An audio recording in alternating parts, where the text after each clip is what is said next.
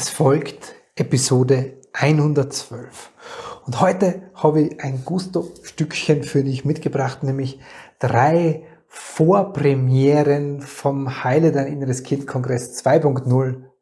Hier erwarten dich drei Interviewausschnitte, die dir schon mal einen Vorgeschmack machen sollen und auch für dich in dem ein oder anderen Thema dir einen Impuls geben werden.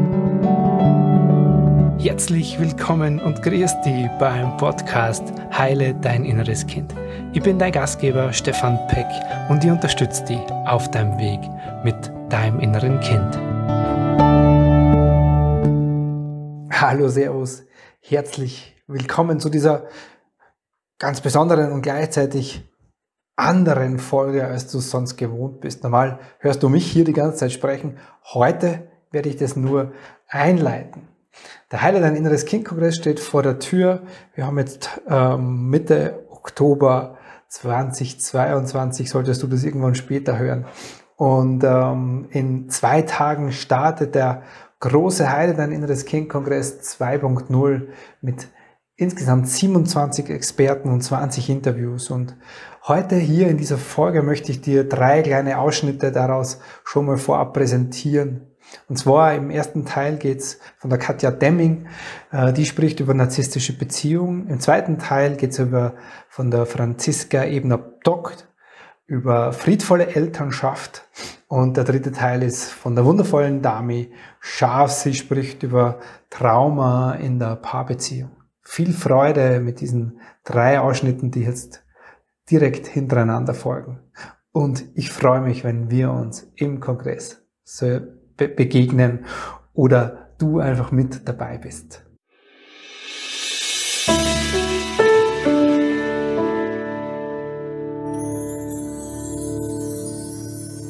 Hallo da draußen, du wundervoller Mensch. Ich freue mich, dass du da bist und Zeit mit mir, mit uns verbringst. Und das uns, das siehst du schon und strahlt dir schon entgegen. Die wunderbare Katja Demming ist heute bei mir im Gespräch. Merke jetzt, Katja, wenn ich anfange zu sprechen, dass ich tatsächlich aufgeregt bin. Ich freue mich drauf. Schön, dass du da bist. Ich freue mich auch hier zu sein und bitte sei nicht aufgeregt. Ich wüsste nicht warum. Mhm. Ah, doch. Weißt du warum? Weil es mir wichtig ist. Und wenn es mir wichtig ist, dann bin ich aufgeregt. Okay. So eine gewisse Aufregung, das schärft, schärft mein Geist. Ja, dann sei ich, aufgeregt. Ja, genau, dann, dann sei. Dann bin ich's. Bei meiner Frau würde ich sagen, auf Befehl funktioniert gar nichts bei mir. Ah, okay. Trigger, ja? Trigger. Okay, okay. Wir analysieren das jetzt jetzt einfach nicht weiter. No, noch nicht, vielleicht später. Katja, ich möchte dich den zwei, drei Menschen da draußen von den Tausenden, die wir vielleicht noch nicht kennen, möchte ich dir kurz vorstellen.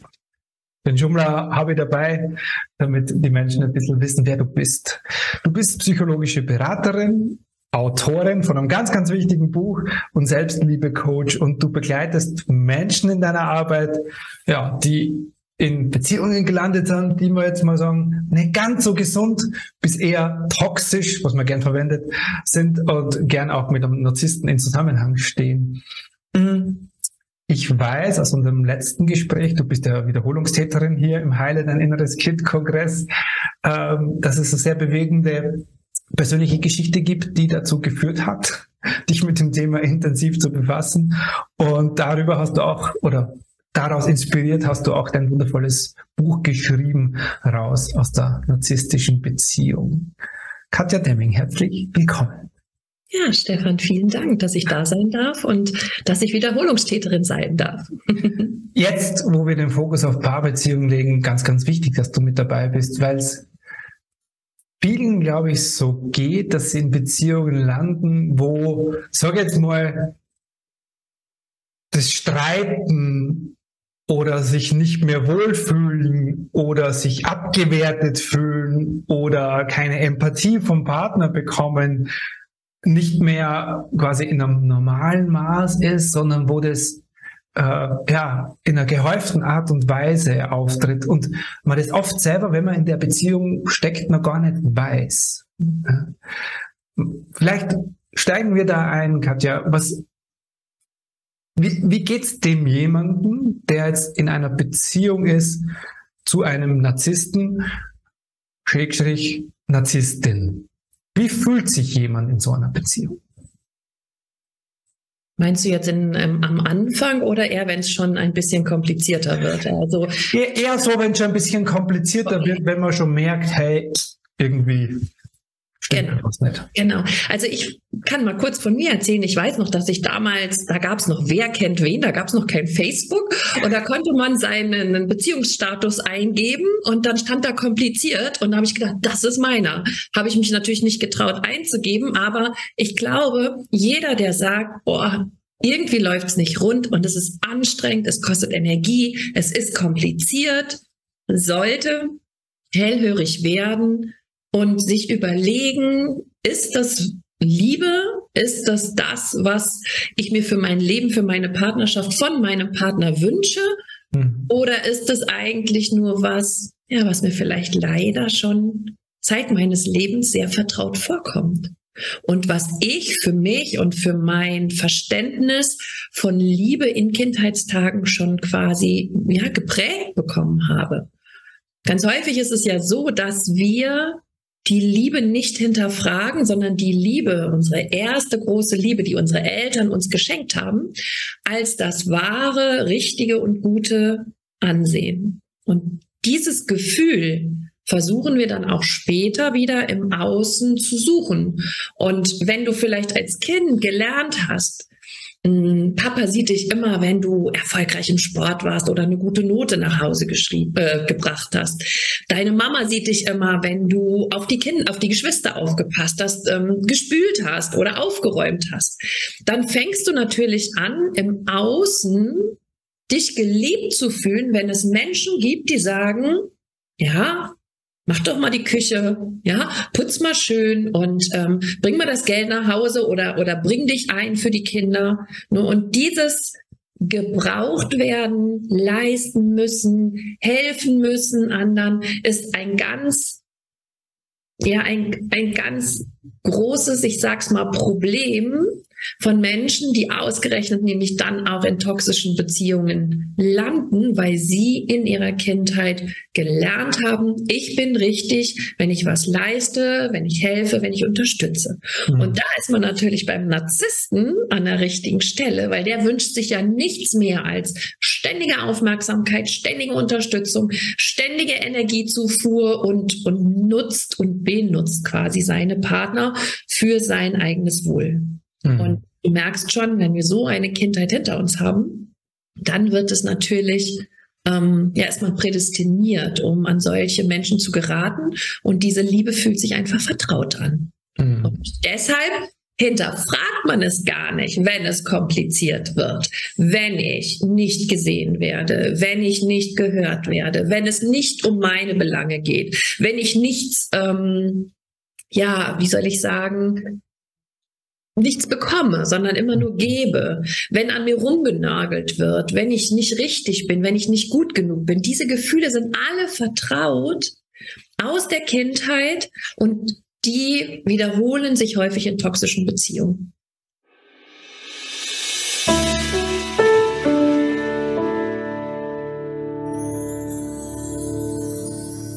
Hallo da draußen, du wundervoller Mensch. Ich freue mich und wir freuen uns riesig, dass du da bist, dass ihr alle uns jetzt ein Stück Zeit deines Lebens schenkst hier im Heile dein inneres Kind Kongress 2.0. Ich habe die ganz große Freude, heute mit der Franziska Ebner Bock sprechen zu dürfen und ich brich mir jetzt mal regelmäßig bei deinem Familiennamen die Zunge. Entschuldige dafür. Franziska, Schön, dass du da bist, auch wenn ich deinen Familiennamen nicht richtig ausspreche. Das macht gar nichts. Hallo Stefan und Halle, hallo und ganz liebes Grüß euch ähm, an alle Zuschauer und Zuschauerinnen. Sehr schön.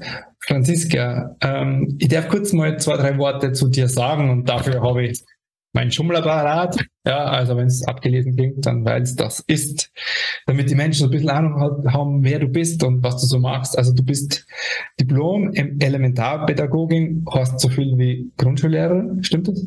Na, Na? Erzieherin, Erzieherin, ah, Erzieherin, in Deutschland und Kindergartenpädagogin oder genau. In, okay, in okay. Familienmentorin, du bist die Gründerin des äh, Sandspielraums in Feldkirchen. Was das ist und was du da machst, da werden wir auf jeden Fall drüber sprechen.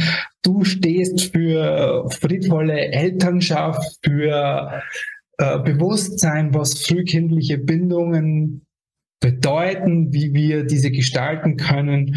Und ähm, ja, du glaubst tief daran in der Essenz, dass die Welt ein friedvoller Ort sein kann und das für jeden von uns. Schön, dass du da bist. Ich hoffe, du findest dich da drin wieder. Ja, das passt wunderbar. Danke für die Einladung. So schön. Ich freue mich, dass du da bist. Ähm, Meistens gibt es so einen Grund. Ja, wenn sich jemand damit beschäftigt, wenn, wenn bei mir inneres Kind draufstellt, dann steht, dann gibt es einen Grund, der ist in meiner Kindheit zu finden. Wenn du dich mit äh, der Art und Weise, wie wir als Eltern mit den Kindern umgehen, wenn du das zu deiner Herzensmission gemacht hast, diese friedvolle Elternschaft, dann gibt es bestimmt auch einen Grund in dir, der in deiner Geschichte zu finden ist. Was Magst du uns damit reinnehmen? Was ist in deinem Leben passiert, damit äh, dass dich das heute dahin geführt hat, diese Arbeit zu tun? Ähm, also tatsächlich weiß ich gar nicht, ob das so viel mit meiner Biografie zu tun hat. Mhm. Wahrscheinlich schon auch, aber ich glaube, ich bin einfach so auf die Welt gekommen. es ist einfach meine Aufgabe, zu einem friedvolleren Miteinandersein beizutragen. Ja, das Spiel ist so tief in mir drinnen als Auftrag, als Aufgabe. Und wenn wir ja ein bisschen friedvollere Welt haben möchten, die wir definitiv brauchen, ja, mhm. ähm, beginnt es für mich absolut im Begegnen mit Babys und Kindern. Und ganz einfach aus dem Grund, weil die halt die Erwachsenen von morgen sind und die sind die, die morgen ähm, ja Firmen leiten werden oder ganze Länder regieren, ja. Und da liegt einfach für mich der Schlüssel drinnen, damit das ganze, der ganze Planet wieder ein bisschen in eine friedvollere Richtung wandern kann. Und damit sich zukünftig, und das ist einer meiner liebsten Sätze ähm, aus, aus mir heraus, damit sich einfach zukünftig nie mehr so viele verletzte innere Kinder in Erwachsenenkostümen begegnen, ja, wie wir das auch in Paarbeziehungen ja erleben, sondern eben sich ähm, ja reife, wirklich erwachsene, entwachsene, ja, sozusagen äh, gegenüberstehen und diese Welt zu einem besseren, zu einem friedvolleren Ort ähm, machen können, ja. Mhm. Ja, da kriege ich Gänsehaut. Das ist sehr schön, was du sagst. Und da taucht bei mir ein Bild auf, das ich, das ich, das ich immer mal wieder hatte. So eine lustige, verwegene, vielleicht größenwahnsinnige Vorstellung, aber das wäre so für mich so, ich hätte mal gern im Seminarraum alle Mächtigen dieser Welt, die dann da sitzen und ihre Kindarbeit machen, weil wenn sie das mal getan hätten, dann wäre vieles ja. nimmer so gut. Aber wir, du und ich, wir beginnen von unten rauf ja. und äh, weil ich glaube, das ist der größere Einfluss, den, den wir haben. Ähm, ich möchte mit dir so Brücke schlagen, also Brücke schlagen hin zu was, warum ist es denn so wichtig? Ja, wie schaffe ich es denn, eine friedvolle Umgebung zu schaffen? Was ist eine friedvolle Beziehung aufzubauen? Und warum sind diese ersten Jahre so wichtig? Was kriegen wir vielleicht auch schon vorgeburtlich mit? Und mhm. äh, magst du uns damit reinnehmen, so ein bisschen in deine Fachwelt? Also was passiert mhm.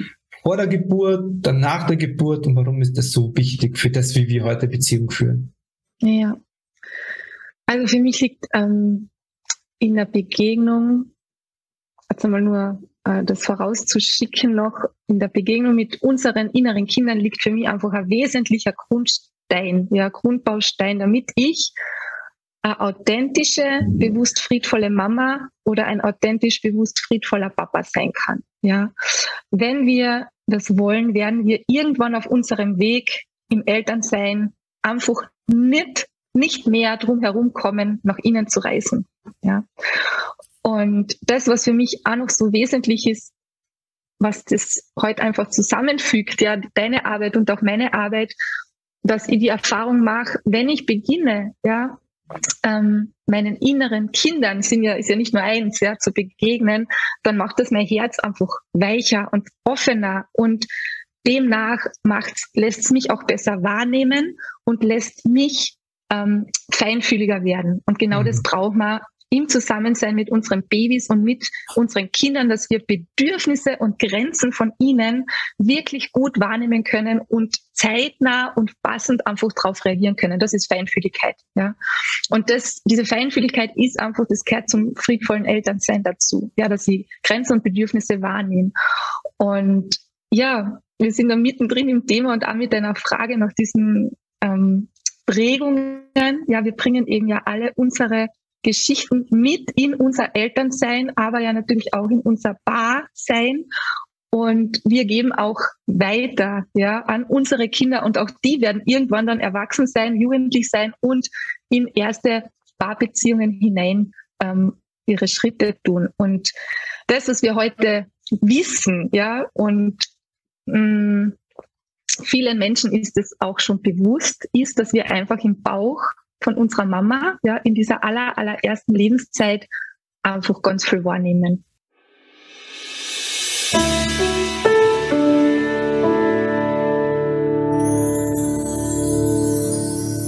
Herzlich willkommen da draußen, du wundervoller Mensch. Ich freue mich riesig, dass du uns etwas schenkst, nämlich deine Lebenszeit hier für ja, ein weiteres großartiges Gespräch im Heile dein inneres Kind Kongress 2.0. Und sie ist eine Wiederholungstäterin, die wunderbare Dame Scharf, nachdem alle gesagt haben, unbedingt die Dame muss wiederkommen. Habe ich Sie nochmal eingeladen. Dami, schön, dass du da bist. Vielen Dank, vielen Dank für die Lorbeeren und Blumen, Stefan. Und ja, danke für die Einladung einfach. So.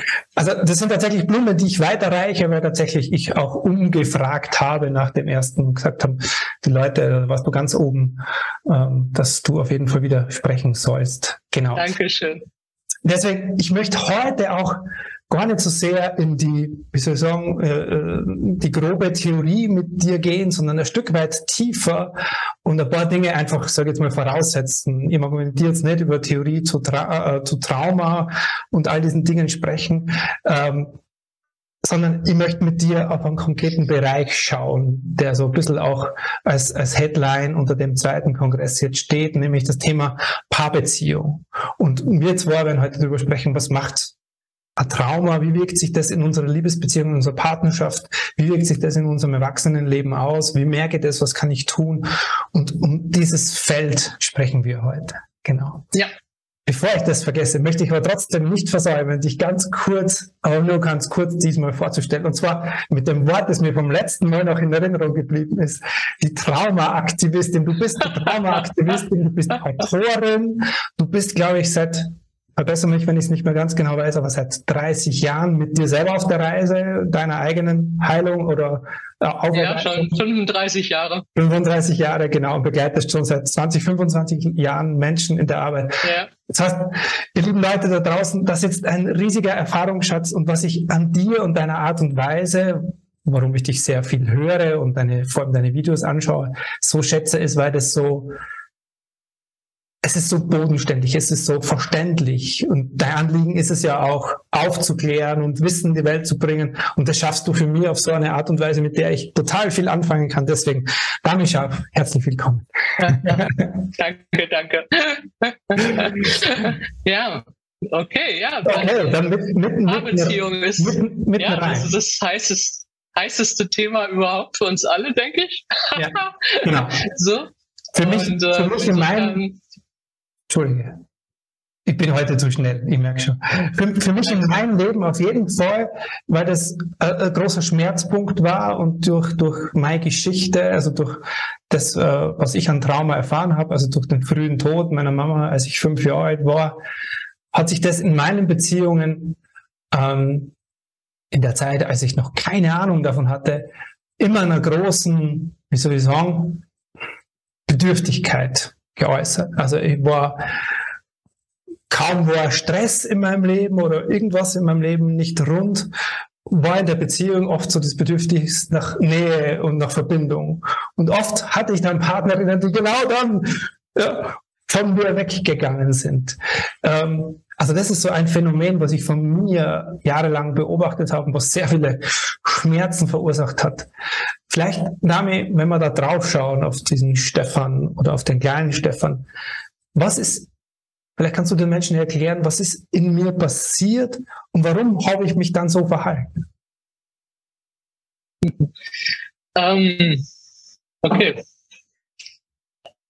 Hm, also die Annahme, sag ich mal, also ich kann jetzt hier nur spekulieren, weil ich zu wenig über dich weiß, aber von dem, wie du auf mich wirkst, gibt es, glaube ich, zwei, einfach zwei, äh, hm, zwei Bestrebungen in dir. Das eine ist nach Autonomie mhm. und Selbstständigkeit und eigentlich dich nicht einlassen wollen und nicht zu viel Nähe und nicht abhängig sein und so weiter. Das ist jetzt Spekulation, sage ich mal. Von dem das, das trifft sehr gut.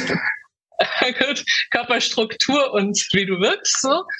Und ähm, wenn wir das machen, dann ist das ja eine Schutzfunktion quasi vor Verletzung. So, wir haben uns, also Kinder entscheiden sich be nicht bewusst, sondern aber sie entscheiden, wir alle haben eine Entscheidung getroffen, oftmals auf dem Spektrum von Bindung zu Autonomie.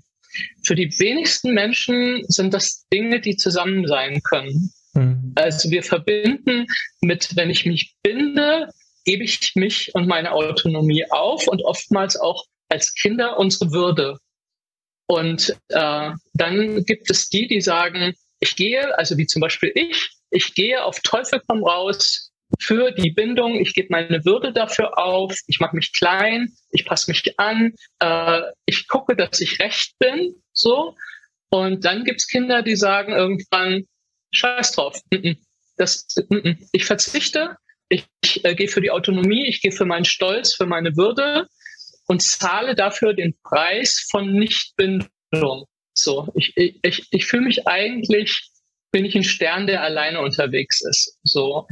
Aber da wir Bindungstiere sind, klappt das natürlich, also beide, das sind natürlich jetzt Extreme, von denen ich spreche, und wir, wir oszillieren quasi alle irgendwo auf diesem Spektrum. So. Ähm, und manche kriegen das besser zusammen.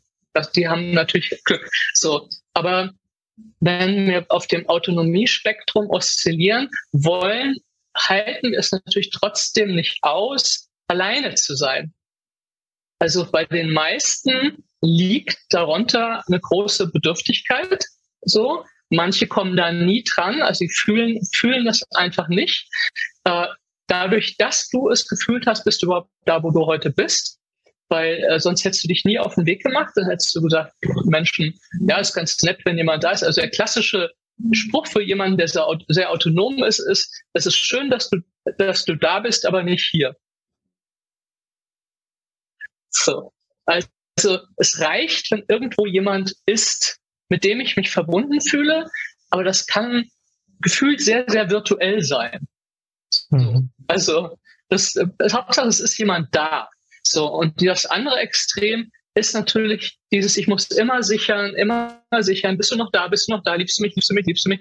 So, was, und beide Seiten sind nicht so beziehungsförderlich. Achtung und Stopp und jetzt nicht wegschalten, weil es gibt heute zum Abspann was ganz Aktuelles und zwar wenn du dich in der Folge wiedergefunden hast, dann lade ich dich herzlich ein zum Heile dein inneres Kind Kongress 2.0. Startet ab dem 13.10.2022 und wird ein Feuerwerk an Inspiration gerade für dich, dein inneres Kind in deiner Partnerschaft. Kostenfreie Anmeldung unter heile dein inneres Kind.com.